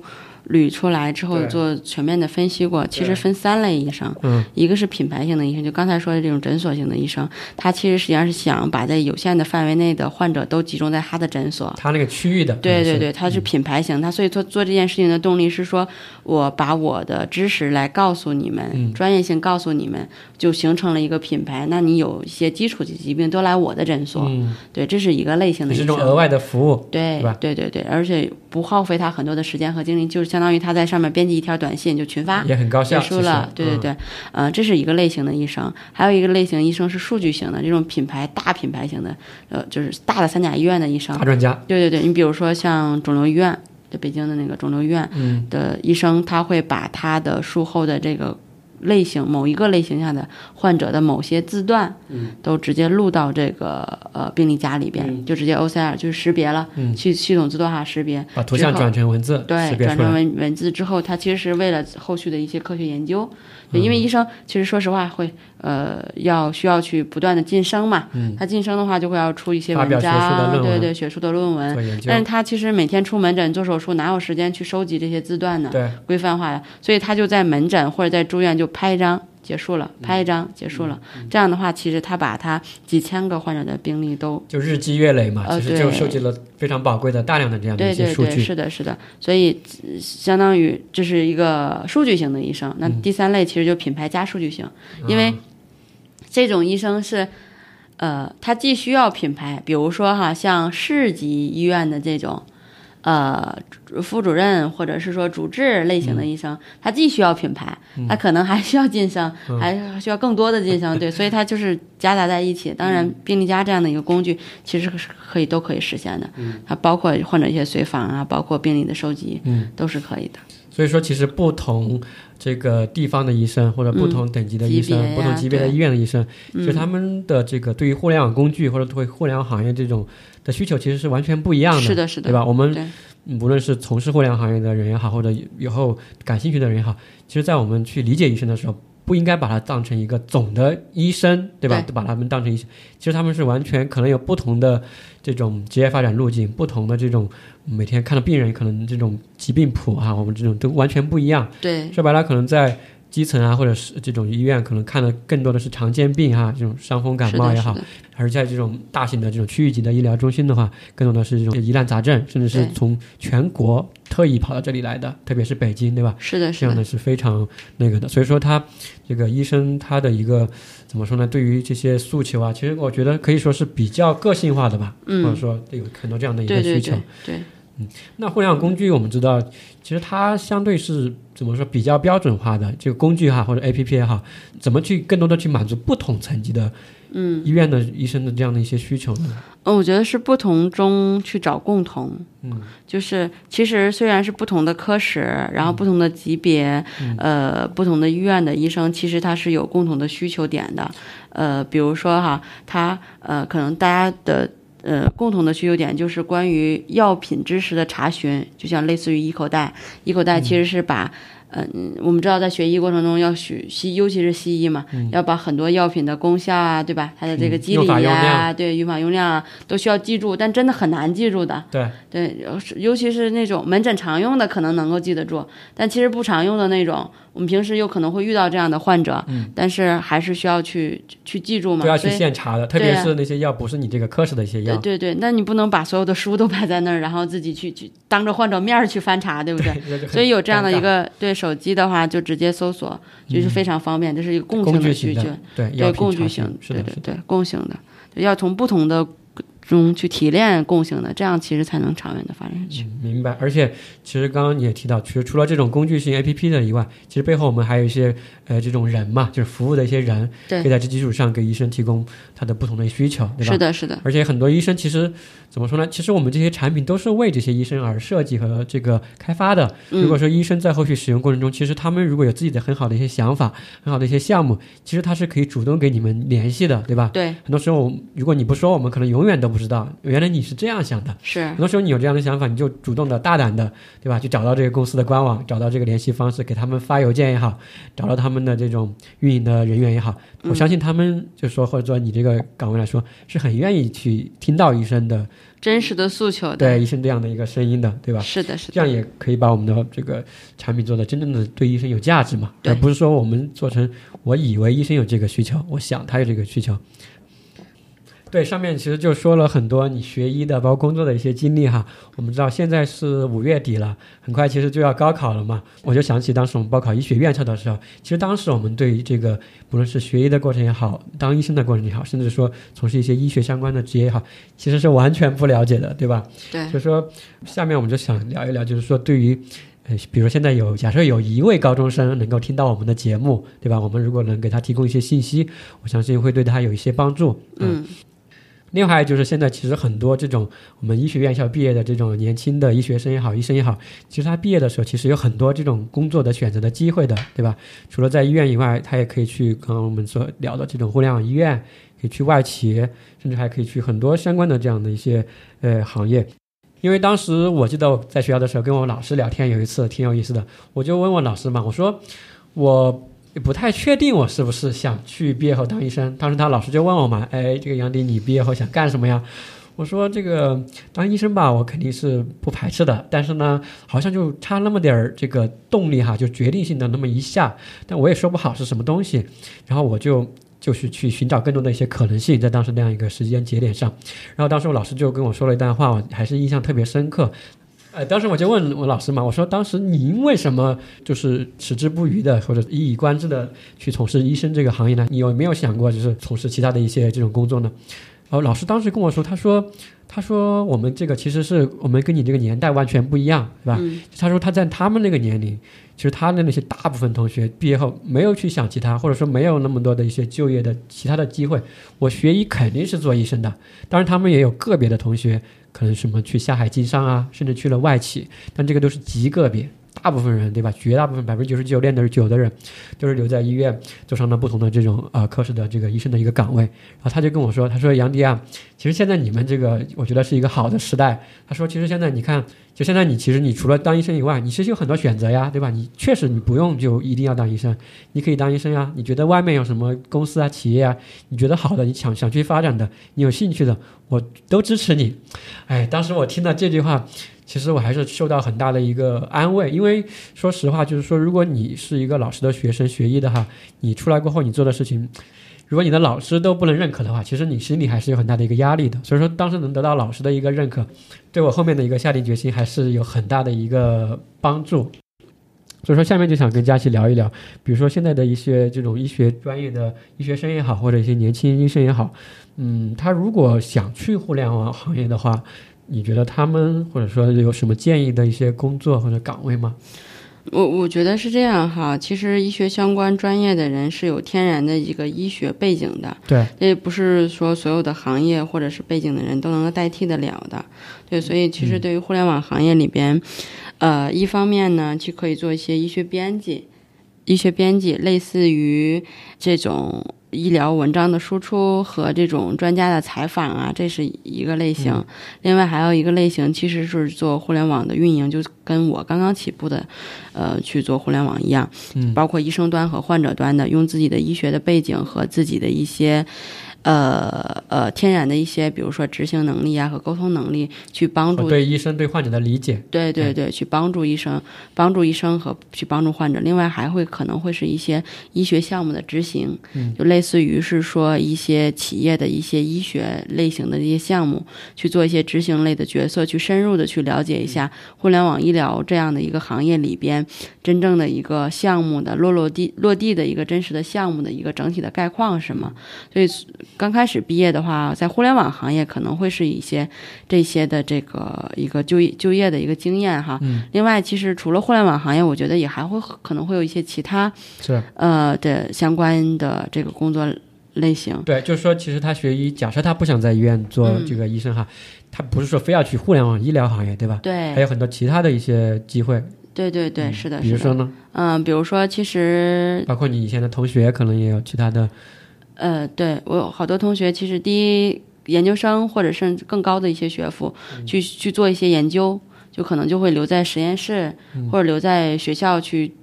当老师，嗯，对吧？就不在临床一线。哎，对对对，这也其实一个非常好的选择。我倒觉得是把天然的两个非常崇拜的职业结合到了一 起。是是是。对对对，然后这是一种类型，另外还有一种类型可能会再做一些销售，那可能更多的会是药品的销售。嗯，对这个企业，但是很多人可能排斥这个药品的销售，但其实实际上它是通过另外一种角度去帮助到了患者。嗯，我倒是这这样的认为，因为很多药品的可及性，以及说药品的新的药品的一些推广，不叫推广，或者是说普及，那其实是需要这样的人的。嗯，呃，就拿比如说肝病的一些这个新型从国外回来的这个丙酮沙啊这些药品来讲，那呃，其实在国内的医生和患者不了解这个药品的时候，他可能还在吃一些老药，但其实是实际上丙肝是可以治愈的哟。是对，所以其实是需要这样的人的。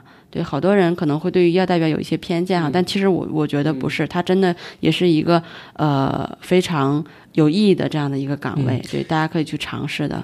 对，其实刚刚你提到的这个，其实更多的是去跟医生传递一些，呃，就是医学的一些信息嘛。就刚刚你说的，不论是互联网的一些岗位也好，还是这个销售的岗位也好，其实看起来有点像是一个执行的或者给人打交道的。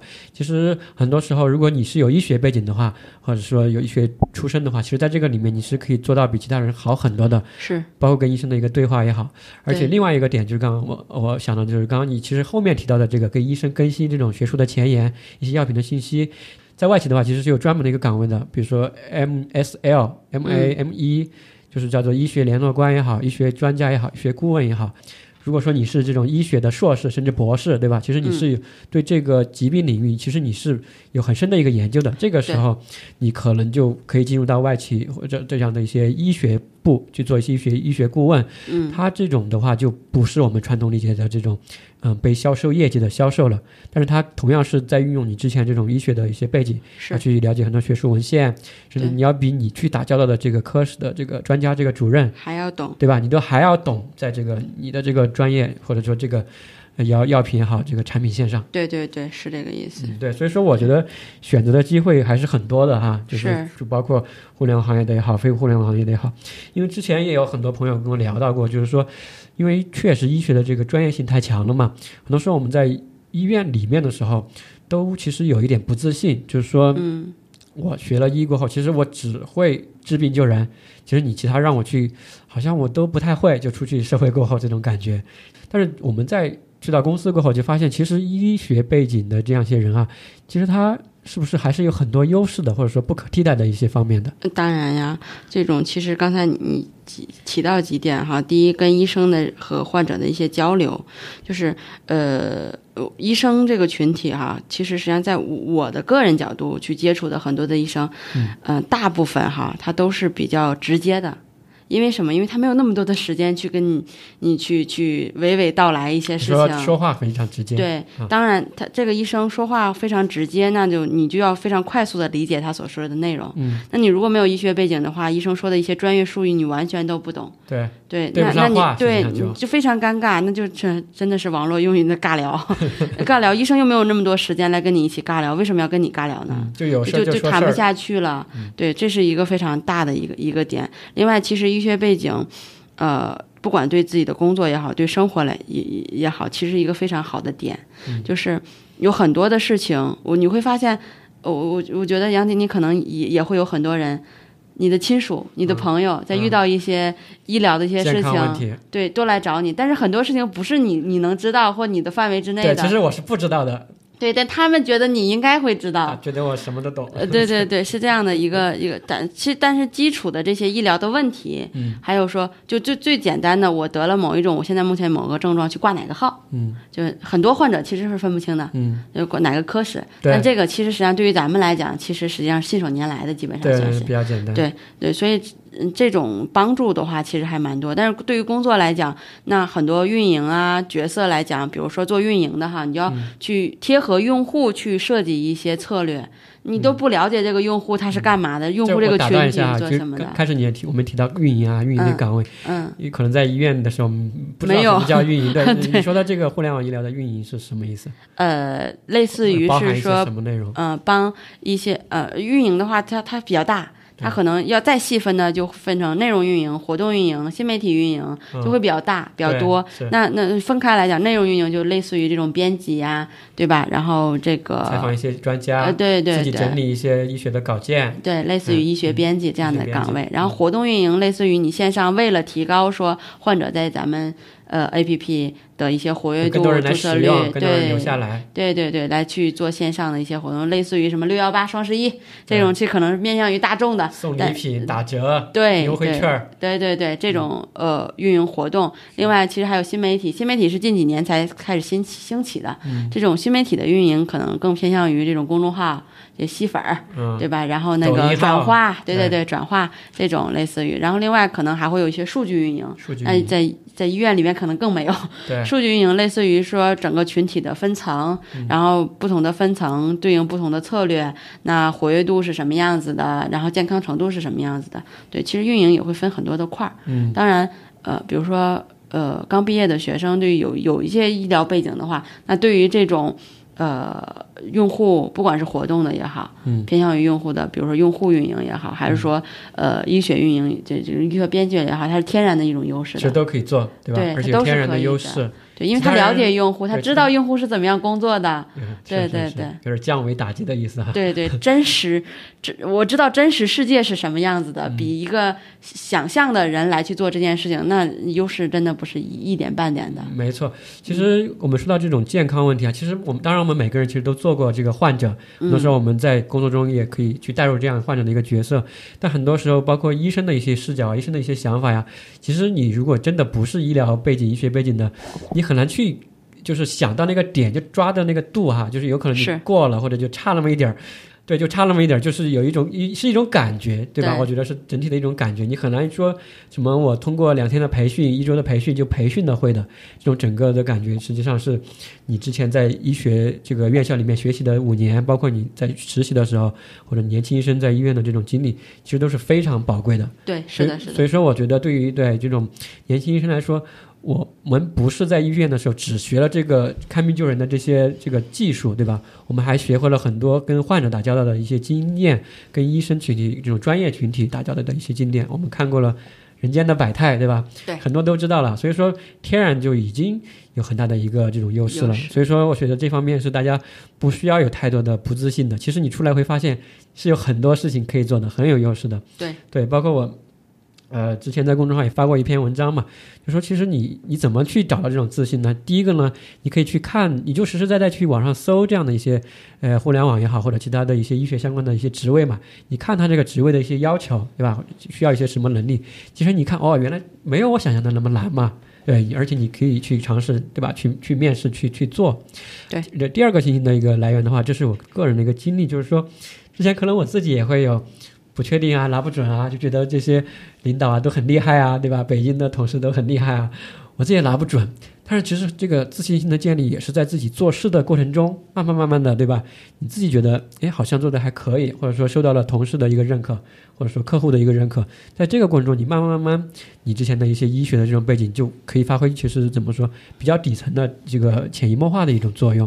所以说我说的这个的意思呢，就是我们这个学医的背景的人出来做，无论是什么行业的工作哈，就是医学行业的工作，其实是很有优势的。只是他自己可能只缘身在此山中吧，自己感受不到，就觉得这个可能是一个大家都知道的事儿，其实大家并不知道。对对对，多出来看一看，才能知道自己的优势在哪儿。没错，没错。那就是说到这个，呃，因为我们知道，除了互联网以外，刚刚也提到也有外企的一些机会哈。现在我们就只说这个互联网医疗这个相关的工作的话，嗯，可能不同的工作，它对于或者不同的领域哈，不同的公司，它对于不同的这个人，还是有一些去适合不同的一些人吧。可能互联网公司，我们知道很多时候我们想象的都是这种很多创业公司，对吧？嗯，可能加班呀。比较扁平化的一种管理啊，很多年轻人啊、啊这样一种氛围。你对于如果是医学相关专业的人，或者有志于从事呃进入医疗互联网这种行业的一些朋友，你觉得你对他们有什么建议吗？你觉得医疗互联网适合什么样的一些人呢？我觉得地域大家可能需要考虑一下，因为其实实际上这种互联网新兴的行业，对对对，呃，比如说北京啊、上海啊、广州啊这些城市，可能相对应的职位就会非常的多。嗯，比如说像对对对，丁香园啊这些头部的，基本上都是在北上广这些，呃大的城市的。对对，杭州，对嗯，阿里，对吧？嗯，这这个非常关键的因素。比如说你在一个小的城市里边，可能你致力于干这件做这件事情，但是你一一己之力真的很难去撬动一整片的这个只能做个自媒体。对对对 对，很难去撬动的，这是一个比较重要这个因素。另外呢，呃。其实，实际上我们确实是有医疗背景，有很多的这种，呃呃比较强的优势。但是呢，其实互联网行业是一个比较新兴的，嗯，有很多是。地方需要去学习的，所以要保持一颗学习的心。包括说，嗯，现在工作了很长时间，其实也有很多我不懂的地方，也以及说我我觉得我崇拜的人不懂的一些地方，都在不断的去学习，不断的再去挖掘。嗯，尤其是在这种这这种行业，在北上广这样的城市里边，如果说一直在做着一个温水煮青蛙的这样的一个工作的话，其实很容易被淘汰，因为你很容易被替代。嗯，公司一旦有一些变动的话，那你就可能就是。被宰的羔羊，有危机感。对对对对，你就很很很很难存活下去。就是学习能力。第三呢，其实实际上一个是跟学习能力也非常相关的一个就是自驱力。嗯，就你要自己知道自己想要的是什么，你才能够一步步一步的拿到你自己想要的东西，同时去满足于其他希人希望你能够产出的东西。嗯，就要自己要明确自己的目标是什么。当然，很多时候自己很迷茫。那迷茫的时候，停下来自己去思考一下。迷茫很正常，对吧？对，迷茫真的是很正常，很正常。那可能四五十岁的人还有可能会在迷茫，但是一定要不不要用焦虑去打败自己，要停下来去思考。一天思考不清楚，两天，两天不思考不清楚，三天，直到你思考清楚的那一天为止。这很正常，真的很正常。所以我觉得三点吧，我觉得就就就比较重要。对，还是说需要一些时间和精力去思考的。是，很多时候其实我们在大部分包括我们父母的一个认识中，在医院的这个工作是非常稳定的一个所谓的铁饭碗哈，是非常稳定的一个工作。会不会就是进到这种嗯这种公司过后哈，你有考虑过这个稳定性的问题吗？或者你会从这个方向去考虑吗？因为很多人说啊，你你去到公司对吧，不稳定，万一公司又垮了呀，什么创业失败了呀，对吧？你为什么不回医院去呢？对吧？那么安稳的一个环境，对吧？你会从稳定性这个角度来想这些问题吗？或者你怎么看这种？就是比如说我是一个学医的，我还想找一个稳定的工作，你会有考虑过这样的一些问题吗？嗯，我觉得不能说不考虑，但是其实实际上相比较来讲就没有那么重要。当然，在选择一份工作，我可能肯嗯也会去看说公司的融资的情况呀，包括公司的时间长度和业务模式，那决定于它还能存活多久。这件事情可能我我过去半年之后发现公司倒闭了，那这样的事情实际上是不能发生。所以短期内的稳定是需要跟公司的这个商业模式也好，跟公司融资情况也好，以及甚至跟公司的一些领导的领导力。对吧？目标，这个眼光都非常相关的。但是长远的稳定，我不觉得现在中国的这样的社会真的还存在铁饭碗。你即使就在一个国企里边，其实也是正常存在裁员呀也好，倒闭也好这样的情况。那我们的父母那一代，其实呃体验过这种呃退休，或者是说这叫叫叫什么离职，叫叫叫什么来着？下岗啊，对，下岗。对，非常对啊，很常见呀。那在我们在在咱们这个八零后的这一代，这更常见了。所以不存在这种稳定或不稳定，只是说在局限的范围内去考虑稳定。在我的职业发展生生涯当中，我希望在这家公司至少要干多少年，且这家公司是符合我的职业发展和我的价值观和他的价值观是一样的。OK，这就是在我的范围内稳定的公司。嗯。明白，对，其实我理解就是说，其实以前我们可能父辈哈，他们说的这个稳定，可能就是在某一家单位啊，一个什么厂里面或者一个医院里面，我们一直在那儿可以待得下去，不被开除，能够不断的有一个职业的发展，就是一种稳定。那现在可能在我们这种的理解中，可能这个稳定，当然我们也希望是稳定哈，但这个稳定不是说我非要在一一家公司里面一直干着。不辞职或者说不被辞退，而是说我因为在这个过程中，其实我个人能力在不断的一个提成长嘛，我这个各方面事业也好，各方面就是说一直在上升的一个阶段。其实我如你自己如果能够达到呃比较强的一个专业能力，或者说有人就是需要你嘛，就就就这块事情，除了你以外，其他人可能都解决不好，对吧？这个时候其实我觉得你这种能力就可以让你很稳定，对吧？就不是说非要在哪个公司去稳定，这个时候你在市面上说白了是一个非常稀缺有价值的一个人。这个时候你去到哪里都是很稳定的，啊，对，是这个意思啊，我相信是这样一个意思。对的，对的。那上面我们聊了这么多哈，就是我们最后还想请教一下您，就是说，我们知道从医院里面出来的医生啊，如果他想去一个企业工作，其实他这种面试的经验或者去企业的这种跟领导啊、跟人打交道的这种经验是比较少的，因为他和医院的这种招聘模式啊，或者是完全不一样的。所以说，呃，当我们作为一个候选人，作为一个面试人，去到这种互联网医疗公司也好，去面试的时候，有一些什么注意的吗？或者说，从互联网公司的角度来说，比较喜欢什么样一些特质的这样的一些候选人呢？嗯，如果招一个基础岗位的人的话，其实我经常会问到的问题是他学医的初心，或者是说他为什么要选择这家公司？因为其实实际上。虽然我们在互联网医疗的行业没在真实的医院里边，但是其实实际上治病救人这个初心是不能变的。嗯，如果说我是在一家医院里边，我可能呃。有我的一些私心，我害的是一个患者，但是我反过来头来讲，我能救一片患者，那我其实害的就是一片患者，这个初心是不能变的。对，是的，是的，我我我要一定要说，有了这个初心之后，他才能够真真正正的去想帮助医生，去帮助患者，他才会自己主动的去想把一些事情做好。嗯，对，这个初心是非常非常重要的。是的，而去表达这个初心的时候，可能会是一些自己学医的一些经历呀，以及说自己为什么要去选择互联网行业。因为我经常会遇到一些面试者，这种非常基础岗位的，是说为什么要选择这个出来呢？是因为我找不到更多合适的其他工作了。那这种人千万是不能要的，很被动的一种。对呀，他他不会是说真真正的想把一件事情说扎根扎底的去真正的去考虑，而是他被动的去选择了，那他就会有一些很。多他自己的无奈的，嗯，对，所以他就很会心态上就会是不一样的。只有对这一件事情去热爱，去去去去去热烈的去去喜欢它，他才有动力去去想方设法的把一件事情做好。这是对于基础岗位，嗯，当然对于一些可能会偏向更偏向于一些管理层或者是说关键岗位的人，除了初心之外，还可能会去看他一些基础素质。品性，品，嗯，对他的人人的品格品性，我觉得这是最基础最基础的。你的能力再强，如果人的品性不可以的话，这个人我绝对不会在我的团队里出现。嗯，所以说刚刚你说的第一个就是更多的先不管你这个具体的能力或者技术能力也好，什么这些怎么样，可能你先看这个人是否。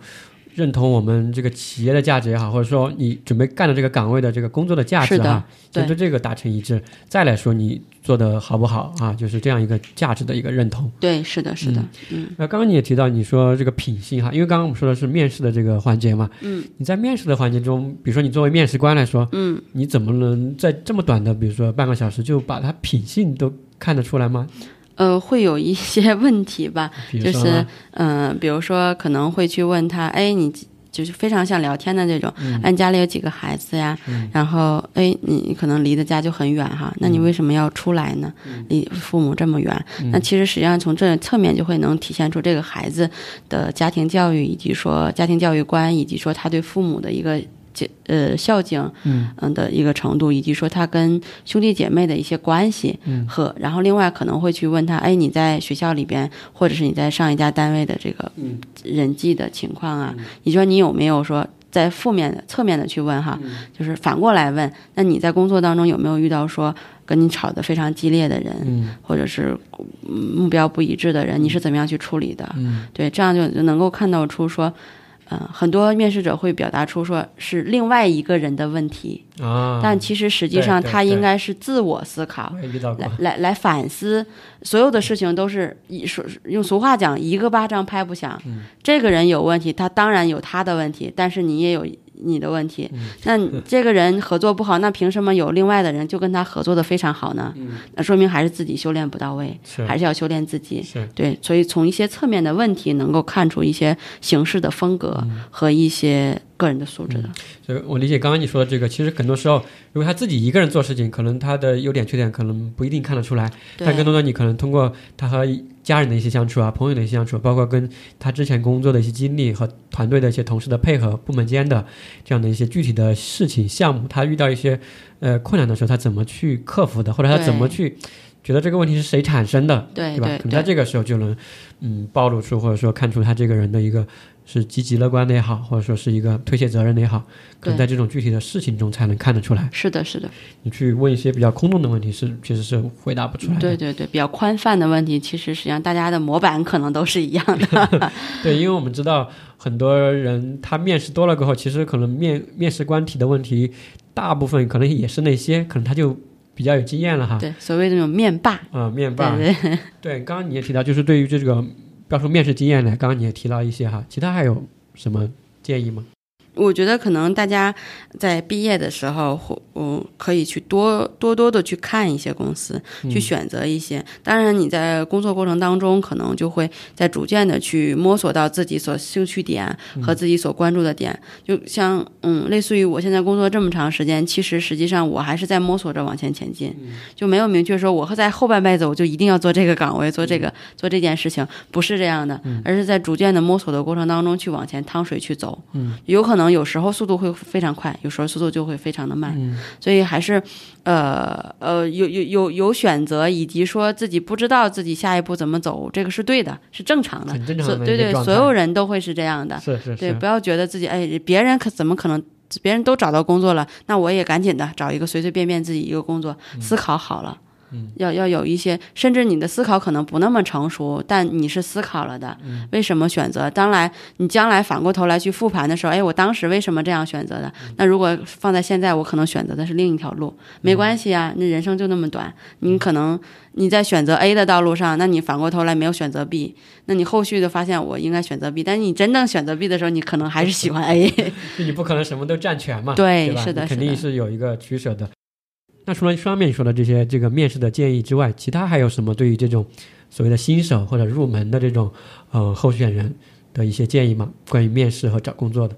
嗯，我觉得第一点可能是说要去保证信息的准确性，就是多去一些呃信息，比如现在比较发达的，对对对，正规的网站上去查询，以及说呃天眼查这种公司。可以查到公司的这个真实性的这种地方，保证信息准确性的同时，一定要多出去看。嗯，这个多出去看就是多去面试啊，多去了解啊，多去跟身边的朋友去了解呀。嗯，这样的话才能开阔自己的视野，才能知道，哎，我原来还有另外的其他选择。对，然后 OK，还有这样的一个公司。嗯，对，多去看，那自己的视野自然就会宽阔了。对，宽阔下来，然后后续的话扎入执行里边，多去实践。然后后续呢，继续在这样循环往复的一个过程，那自然的眼光就就就会越来越。没错，因为肯定没有一个非常完美的理想的一个工作嘛。很多时候你不去这种真实世界去接触的话，其实很多时候都是你自己想象出来的一些这种情况。当然你去真实接触过后，你就会发现有很多。跟你想象不一样的一些机会或者岗位哈，你都不知道，哎，居然有这样的一种工作，这样的一些岗位，有这样的一些事情。对，是的，是的。所以说，我觉得，呃，也是佳琪刚刚给大家的一个提到的，就是说，当我们在这个面试的这样一个阶段的时候，其实我们就如果有机会的话，就尽可能的去去多看，多多去面试，对吧？这个其实一方面是你去了解对方的一个过程，其实我觉得另外一方面，在这个过程中，其实你跟别人聊的过程中，你对自己也会有更多的一个了解。我以前面试的时候就查漏补缺嘛，因为呃，我以前其实面试的时候有非常这个深刻的印象，就是哎，这个面试官问了我这个问题，OK，我这个问题其实以前没有深入的思考过，嗯那我反过头来就会哦。对这件事情就是很有意义，我就会去深刻思考它。当下一个面试官，甚至其实不是下一个面试官，只是我后续在工作中遇到的时候，哦，这件事情我思考过的。嗯，因为其实我们知道，面试的时候其实时间都是比较短的。我面试官能够问你的问题，其实都是他非常关心的，或者说是很重要的一些问题。是对，所以这些问题，嗯，大家都可以啊多想一想，对吧？相信对于后面都都会有些帮助。呃，那行，那今天我觉得，对吧？我们在这个会议室加班也上了加了挺久的班了，然后时间也不早了。那最后的话，我们这个主要内容差不多就是这样。那就进入我们节目的最后一个环节，就是我们常规的推荐环节。今天就请佳琪给大家推荐一个东西，你会推荐什么呢？推荐一本书吧，这本书叫《我们仨》。对，这本书其实实际上是杨绛，呃，杨先生其实写的一本书。他写的是他的女儿和和钱钟书他们三个的这个在后期回国之后的这个一家人，对对，一个经验，呃，一一一个过程。那这里边其实很温馨。就当然，其实他们遇到了很多的问题，呃，而且这个问题是非常尖锐的，包括社会的问题，包括他们身体健康的这些。问题，但他们是相扶去走过的。我觉得这个过程是，嗯，我们现在的这个现代的这种生活里边，很多的家庭以及有很多人很难得的一种一一种体验和体会。嗯，包括呃，我我经常今天可能还会跟一些人在说，其实很多时候已经没有这种。呃亲情，或者甚至说这种呃邻居感，嗯甚至你比如说我父辈的这就咱们父辈的话，其实对于堂弟堂妹呀、嗯或者是姨。就是这种姥姥的这这这种关系都非常亲密的，嗯逢年过节都要在一起，对吧？对对对。但是现在其实对于咱们这一辈就很弱了比较了，淡化了。对对。而且我有时候会感觉自己很孤独，对，真的是，虽然生活在这个北京大城市里，对对对，很孤独，对，所以就是对于这种家庭的意识感和朋友，就是他虽然写的只是他的家庭啊，但是我觉得可以到他的这个就咱们自己的这个朋友的嗯圈子，甚至是工作之间的同事的人，与人之间的一种连接。对对对，是这种的，这这，我觉得现在社会可能对于金钱的利益的驱逐，淡化了这种人和人之间的感情，以及说一些其他因素导致的话，导致的哈，那可能比如工作比较忙，对对对，这种事情导致的。但是这种感情从人心底上来，人是群居性的动物嘛，对，还是需要的。而且当你需要遇到困难的时候，尤其是遇到这种。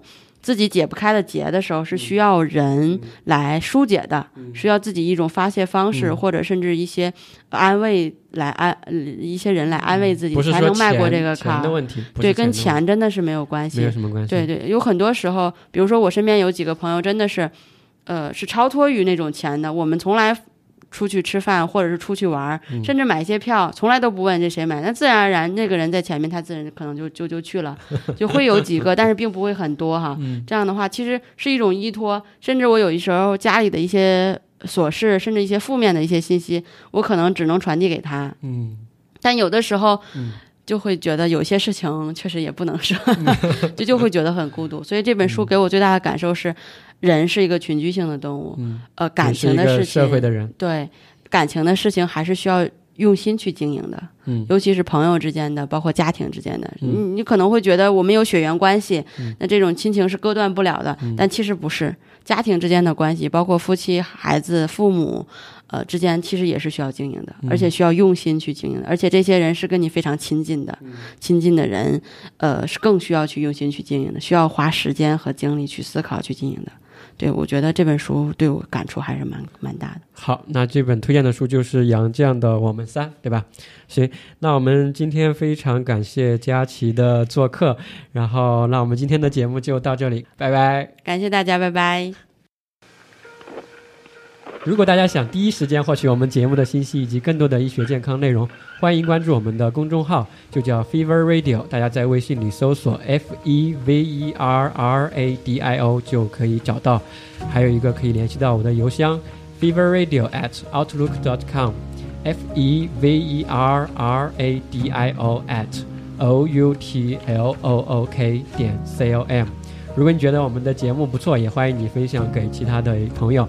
谢谢你的分享，那我们下期节目再见。